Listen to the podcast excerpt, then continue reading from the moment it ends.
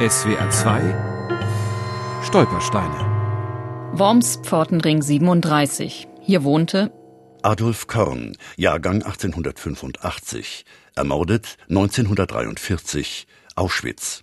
Bäcker Adolf Korn aus Worms vertraut wie viele Juden dem deutschen Rechtssystem und dem deutschen Staat. Viel zu spät merkt er, dass man ihm und seiner Familie systematisch die Existenzgrundlage entzieht.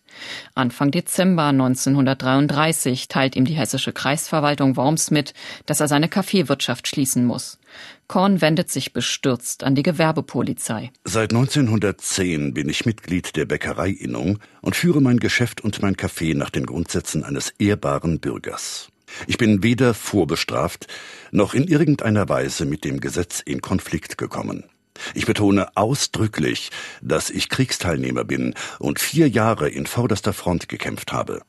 Durch die Schließung meines Cafés ist die Existenz meiner Familie gefährdet. Ich bitte daher recht sehr, meine Eingabe beschleunigt zu behandeln. Hochachtungsvoll Adolf Korn. Seit mehr als 20 Jahren betreibt Adolf Korn mit seiner Familie gegenüber der Kaserne in Worms eine Bäckerei. Dazu gehört auch ein kleines Café in einem Raum hinter dem Laden.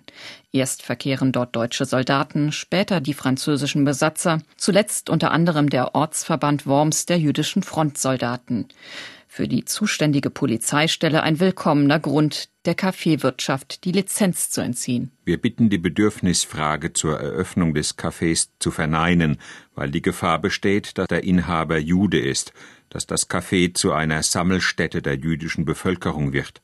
Außerdem ist in Betracht zu ziehen, dass das Café gegenüber der Kaserne liegt und schon dieserhalb aus Sicherheitsgründen der Antrag abzulehnen wäre. Das endgültige Aus für die Bäckerei kommt vier Jahre später.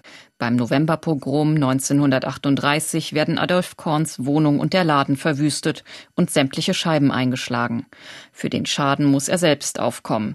Er kann seine Schulden nicht mehr bezahlen. 1940 werden er und seine Frau Rosa zur Zwangsarbeit bei der Firma Blendax in Mainz verpflichtet. Der Versuch, wie ihr ältester Sohn Siegfried nach Südafrika auszuwandern, scheitert.